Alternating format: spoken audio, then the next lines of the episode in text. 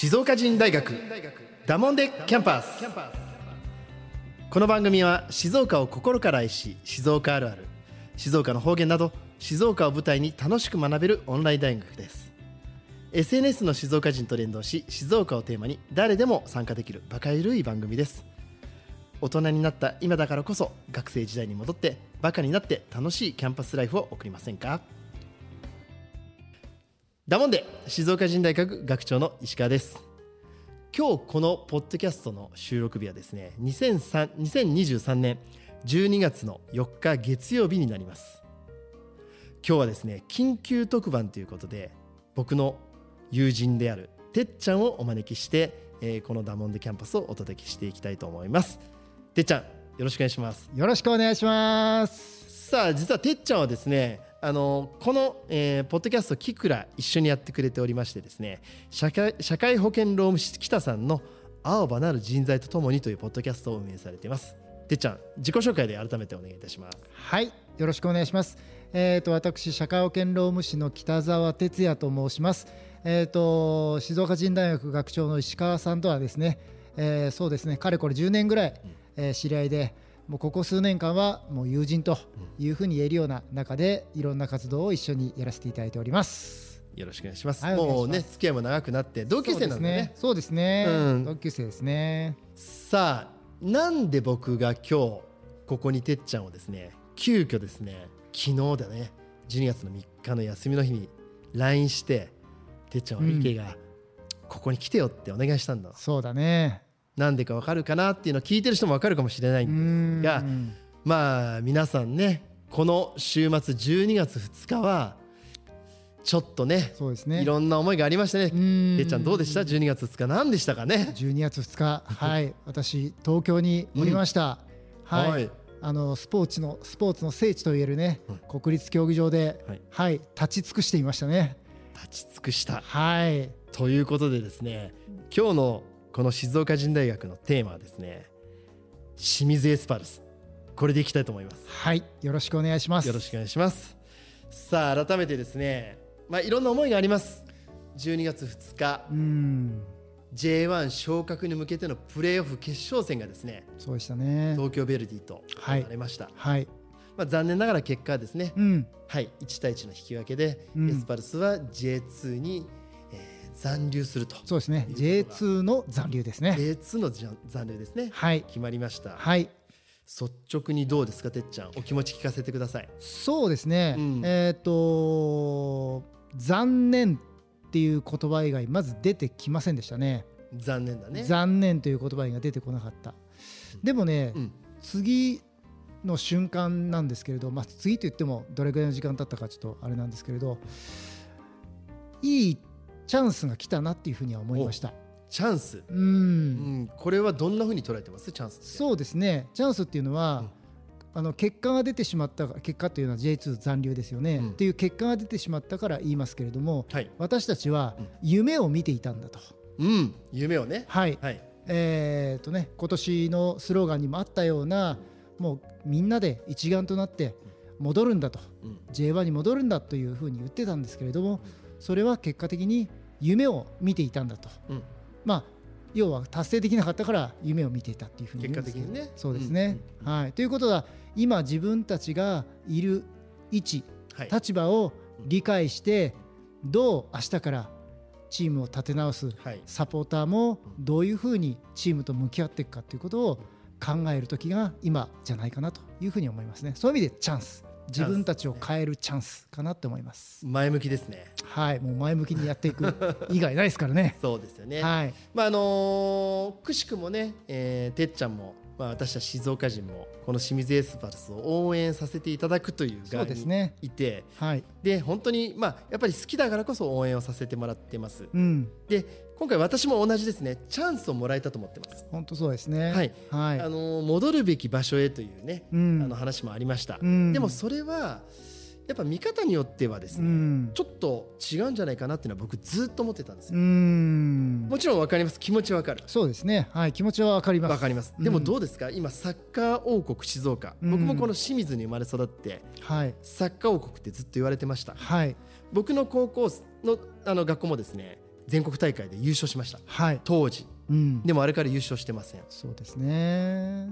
えーそういう学校にいました。うん、どうでしょうか？今時代が変わってうん、全国各地の学校が優勝するなんて静岡イコールナンバーじゃないですもんね。そうですね。そういう意味ではげ現在王国かって言われたら、うん。そういう意味では王国は今いくつもあるわけですよね。ありますよね、はい、ってことは30年経った J リーグの歴史の中でも、はい、エスパルスも変わる時が来たと思うんですよ。そうですね。そう確実に今そう思います。ですよね。はい、だからもちろんねあの強かったエスパルスを知ってるから、はい、あのーすごく気持ち分かります。プえ。えライドもあります、はい、でもどうなんだろう。これから先もエスパルスってずっとずっと続いてほしい大好きはない。チームだからこそ、僕は神様がはい、ちょっと待てよお前らとはい、少し落ち着いてうん、見つめ直す時じゃないのっていうふうに今回はい、チャンスを与えてくれたと思うんですけどどう思いますてっちゃん？これ、全くおっしゃる通りで、うん。私あのスタジアムにあのよく足を運ばせていただくんですけれども、うん。そういう意味では今年、うん。えー、と具体名で言うと大宮アルディージェさんがはい。J2 から陥落する瞬間を目の前で見ました、はい見ました。その時にその大宮のサポーターの方々が、うん。えー選手の方々に声をかけているのを遠くから見ていました、うん。そしてプレーオフのね準決勝ではモンテディオ山形さんはい。と引き分けて、まあ、清水エスパルスは決勝に上がったんですけど、うん。その山形のサポーターたちが、えー選手たちに声をかけている姿。はい。で最後に、まあ、東京ヴェルディさんが上がったんですけど、その東京ヴェルディさんの選手たちに、えーサポーターたちが、まあ、喜んでる姿とかを見ると、もうどのチームも王国、はい。どのチームもそのサッカーチームとしての文化っていうのは立派にもう醸成されていると思うんですよね。はい。そういう意味ではもう皆さん我がチームが誇りはい。我がチームが王国うん。なんですよね。だから清水エスパルスだけが王国じゃない。そうですね。はい、でそういう意味では今度は私たちがその清水エスパルスとどう向き合っていくのかっていうのが必要じゃないかな、考え方を少し変えていくっていうのが必要じゃないかなと思います。そうですよね、うん、僕本当思うんですけど今回、えー、とプレーオフの決勝で国立行かれました、はい。あのもうオレンジ色のサポーターって相当多かったんですよね。そうですね、うん。あのーものすごいもう、まあ、スタンドの構造もあったんでしょうけれど、声がとにかくとだこだましていましたよね。そうですよね。あの、はい。テレビ通してもすごくいつものオレンジサポーターの声が届いてました、はい、で毎試合本当に思うんですけど II スタジアムにもはい、すごいなんていうのかな僕エスパルスの応援ってはい、僕エスパルスの応援に関しては日本一だと思ってます。うん、そうですね。すごくないですか、うん、あの応援のバリエーション的にもすごく多いですし、あとオリジナルな応援ばかりです。はでそういった意味合いですごく誇りを持ってやってらっしゃるし、はい。非常にリズミカルだし、うん。うん。そういう意味で私たちも常にあの何かあると口ずさんでしまいますよね。そういう意味ではこう羨ましがられますよね。他のチーム、他のね。そこに関しては他のチームサポーターの方に羨ましがられてますよね。ですよね。はい。だからこの恵まれた環境はい。スタジアムにしてもこのフードにしても、はい。サポーターのこの熱量っていうんでしょう、えこれって本当に他にはないすあのさっきのサッカー王国とは別にしたーらはい。すごい環境じゃないですか。いやすごい環境ですよ。本当に、ね。はい、となると改めてそれでもみんな絶対見捨てないし、うん。エ、スパルス大好きじゃないですか。そうなんですよね。だからこそ、うん。やっぱりこれからこの今回の J2 に残留したということは、うん、僕は本当にいろんな意味で変わるチャンスかをもらったと思ってるんですけどそうね。どうですってはい、おっしゃる通りです。だから確かに来年、まあのーもう一回 J1 にうん。上がるぞと、はい。絶対上がるんだというか感じでやるとは思うんですけれど、うんえーとそういう意味ではまず J1 に上がることに挑戦していく年、挑戦ですよね。はいうんで清水エスパルスが生まれ変わることに挑戦する年、そうですね。はい、で選手自身も、うんもちろんそうですけどサポーター自身も考えを変えて新たなるその清水エスパルスとの向き合い方を考えていくそういう意味でチャンスだと思うんですよね。チャンスですよね。はいだからよくあのね、まあ、今回この残念な結果になった時もまあいろいろ一部の個別選手を批判したりとか、はいはまあ、チームとか運営体制いろいろ批判したりうん。もあるんですけど、うんうん。もちろんそれも分かります。それも分かります。ただ、はい。最近ね僕ねいろんな方と話してる中でじゃうんあ例えばラグビーとかって、うん。ノーサイドになるじゃないですか、うん。僕そういうのってあってもいいと思うんですよ。そうですね。なんかサッカーってつい、まあ某チームとかいろんなところがこうねサポート同士にトラブルになってえーあって、海外でも多いじゃないですか。そうですね多いですね。熱量ってわかるんだけどその熱量別に僕ぶつけた方がそうですね。いいと思うんですよね。はい。でまた日本っていう文化は、うん。どうしても相手を重んじるっていう文化がすごく、はい。あの文化としてありますのでね、うん。そういう意味でラグビーのノーサイドの精神とかははい。学んでいくってとてもいいと思うんですよ。で実際清水エスパルス、清水エスパルスのサポーターの多くの方々も同じ J2 のチームのであってもリスペクトする発言とか多く見られてるともうほとんどそうですよね。そう。だからはい。それをもっともっと強調してあのだとまあ、来年残念ながらダービーできませんけれど、ジビロ磐田さんに対してもエールを送るし、ジビロジビロ磐田さんに負けないように私たちも頑張ろうみたいな感じで、うん。まあ煽るっていう意味じゃなくて、はい。お互いを尊敬し合って成長していくっていうのがすごく大事だと思いますね。そうですね。これただね、うん。今私あのいい大人になってきたので言えるんですけれど これあの30年前の頃はうん。残念ながら言えませんでしたね。わかるね。お互いね、はい。お互い50過ぎたから、はい。こんな冷静にねなってそうですね。るけど、はい。そんなん言えないよね。言えないですね。言えないね。はい。いやでもだからこそ今って本当に時代が変わっていって、はいねあの持続可能とかはいいろんなキーワード出てるじゃないですえか。だからこそこれからは若手の育成だとか、ーそうですね。はい。はいやっぱりそういうところに僕はもうちょっと力を注いでもいいんじゃないかなと思うんですよ。そうですねどうしてもその J1 に上がらなければいけないというマストっていう気持ちに縛られると現有勢力の中で今力を一番出せる人が選ばれやすくなっちゃうそうですよね。はい、どうしてもそうなると既存の主力と言われている方に頼らざるを得なくなってしまうそれがえー今回の場合残念な結果をまあの呼び起こしているわけですからそうですよね。そういう意味では若手の方も、えー出していただきながら新しい清水エスパルスを作っていく必要があるかなと思いますね。そうですよね。うんなんか僕ね前も言ったんですけどもうこうなったら、うん例えば今度の開幕戦とかってはい、ファン投票であのスタメン決めたくないですか？ああいいですね。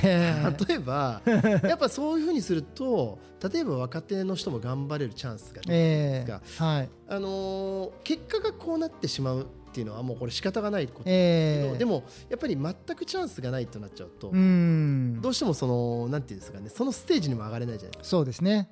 そうすればなんかこうみんなで切磋琢磨しながらねはい。あのチャンスって出てくるんじゃないかなと思うんですけど、うん。こういうのダメですかね？いやありだと思いますよ。ねえ。うん、まああの全オール人気投票だとねちょっと難しいかもしれない、ポジション別にねうん。一、人入れますとか、あそうそうそうそう。はい、そういうのとかねね面白いなと思いますよね。そうですよね。はい。らとにかくなんかこう挑戦者になるんだったら、うん。ちょっといろいろ角度変えるとかはい。しながら新たな道に一歩踏み出すっていうのは僕は未来を考えた時にありだなと思ってるそうですね。本当にありだと思いますよ。そうですよね、うん。あとスタジアムに行って、うん清水っていうこの三文字を連呼できるうん喜びをもう一度感じた方が私はいいと思うんですよ。そうだね今の世の中なかなかね地域名をね声高に言ってうんこう気持ちよくなれることなんてないんですよ。そうだよねはい。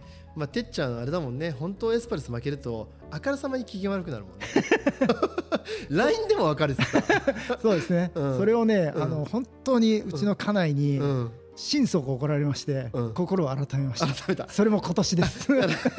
であれだよねそれも自分を受け入れて、はい。自分が変わんなきゃそう変わらなきゃと思ったんですよ。で同じだよねそうですチームも変わってほしいはい、そうです。だからこれって本当僕らのこのビジネス世界でも一緒で、はい。ねあのーてっちゃんは社会保険労務士として、はいやっぱり人に携わる仕事はい。うちはこういうプロモーションとか広告の仕事、えお互いやっぱり何かあったら、はいそれをしっかり受け止めて、ーはい。変化するってすごい大事じゃん。そうなんですよ。そこをね、あのうん感情に任せてうんスルーしちゃうっていうかね、うん、あのーもう受け入れたくないみたくなっちゃうと何も成長がない。そうだよねはい。だから別にねステージって僕どこでもいいと思うんですよ、うんエ。スパルスが向こう5年間 J2 にで頑張ってもいいと思いますはい。そういうふうにやっぱり下地をちゃんと作ってそうですね。その先の未来に向けた取り組みをはい。なんかぜひできたらいいかなとそうですね。そういう意味でサッカーのスタイルなのか、うんチームとしてのあのサポーターも含めたあり方あのサッカー文化のね、うんエスパルスとしてのあり方なのか、うんどの方向に行くのか分かりませんけれど、うんぜひね清水エスパルスらしさをねもう一回作ってほしいですよね。ですよね。はい。じゃあですねえっ、と最後になります。あのーてっちゃんのはい。ぜひ清水エスパルスに対する思いと、はい。あとぜひねもうエールを送ってください、はい。ちょっと一言お願いしますありがとうございます。あのー寝ても覚めてもとは言いませんが、こんなにもその自分のチーム、自分のチームって言っちゃいましたね。自分のチームです自分のチー清ムですよ水エスパルスを考えていることはここ近年ほとんどねこんなにえー熱を入れて考えさせていただくことなかったです。本当にね私の人生に今彩りを与えてくれています。いい表現ですはい、うん本当そういう意味でね本当にあの目の前のポスターに映ってる秋葉監督にも、うん選手の方々にも、うんあと、えー同じ応援あの応援しているサポーターの方にも。で何よりもチームの、ね、関係者の方、うん。えーその方にも、うん。感謝したいと思っています。で本当に言いたいんですよ。来年度はもちろん J1 に上がるっていう勝負のことも大事なんですけど、それだけじゃなくて、えー本当いろんなトータル面であの歌ってる、えー歌の中の、えー一つのね、うん。節を皆さんにあのお伝えしたいなと思いますね。ね。はい、あのリバイブですか。うん。共に行こう、うん。いつまでも俺たちがついている。エスパルス。もうこのこのでもまさし。くそうですよ。はい、これです。僕たちがついてますから。はい。ですね、はい。い、やあの本当にこう熱のこもった、はい。あのてっちゃんらしいですね。あのエスパルスの絵のエールをはい。いただけたなっていうふうに思っております。ありがとうございます。あの今日いきなりね緊急特番って言って僕これ企画したんですけど、はい。ただ単純に僕ら二人どこかに吐き出す 何かが欲しかったんですよねそうだそういう意味では私たちも幸せなんですよ。そうお互い、まあな、傷を舐め合ってるのか、うん皆さんに発信するっていうあのことをお借りしながら、ねあの言わせていただいてるってことでそうですねありがたいですよ。やっぱり、ね、思いがやっぱり強いければ強いほど、そうですね。やっぱりねあの本当にやっぱりエスパルス好きなんだなってはい。改めて自分たちで思いましたよ、思いました。思いました。思いました。うん、だからこうポッドキャストを通じてあまたねこれ僕静岡人大学でも、はい。もうこうなったら来年はこのエスパルス企画をところどころ入れてってあ、いいですね。いろんな人にですねエスパルスの思いをちょっと語ってもらおうかなとあ、いい、いいと、どう？すっごいいいと思います。いいでしょ？すっごいいいと思います。それはいが静岡人の役割かなと思うそうですね。だからそれ実は静岡に住む、住まう方だけじゃないんですよ。ね全国にもそ静岡に関連をすしてる方とか、もしくは清水エスパルスを好きになってくれた方とかいっぱいいらっしゃるんですよ。うそうなんですねそういう方々のかえって外にいる方の思いの方がよりリアルであの強い思いとして聞けると思いますよ。そうですよねはい。あのぜひですね、えっと、皆さんあの今日このお聞きいただいているポッドキャストの中でですねこの北澤てっちゃんはですねあのまた改めますけど社会保険労務士北さんの「あわばなる人材とともに」というですね、えーポッドキャストを放送されていてこの熱い思いでですね本当にこう働く人に関する法律とかエピソードをですね分かりやすく説明してくれてます。ぜひですねあのポッドキャスト K-MIX の、えー、キクラからもこちらの番組を聞けますのでぜひよかったらですね聞いていただきたいなというふうに思っております。あの静岡人大学と同じくですね毎週水曜日の9時から、えー配信をしております。であのー今日のこのテーマ清水エスパルスは本当私たち私静岡人大学学長の石川と、あのー社会保険労務士のてっちゃんのですねあくまでも主観なので、はい、そうですね。あのそこだけですね。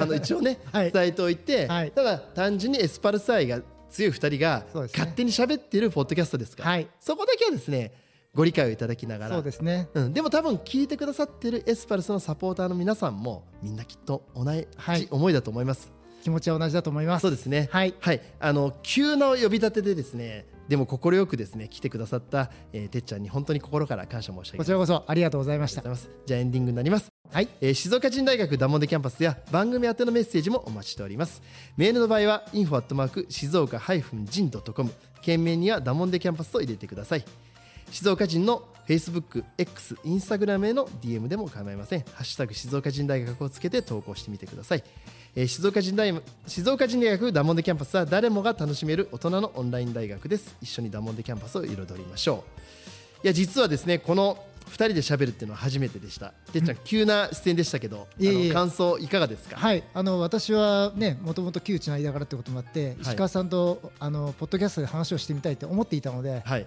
まあまさかこのネタで来るかとは思いました。が、はい。非常に楽しかったです。逆に私の番組にもぜひね、はい。あのゲストで来ていただきたいなと思ってますので、よろしくお願いします。あ。りがとうございます。今日はですね、えーテーマはですね清水エスパルスでお送りいたしました。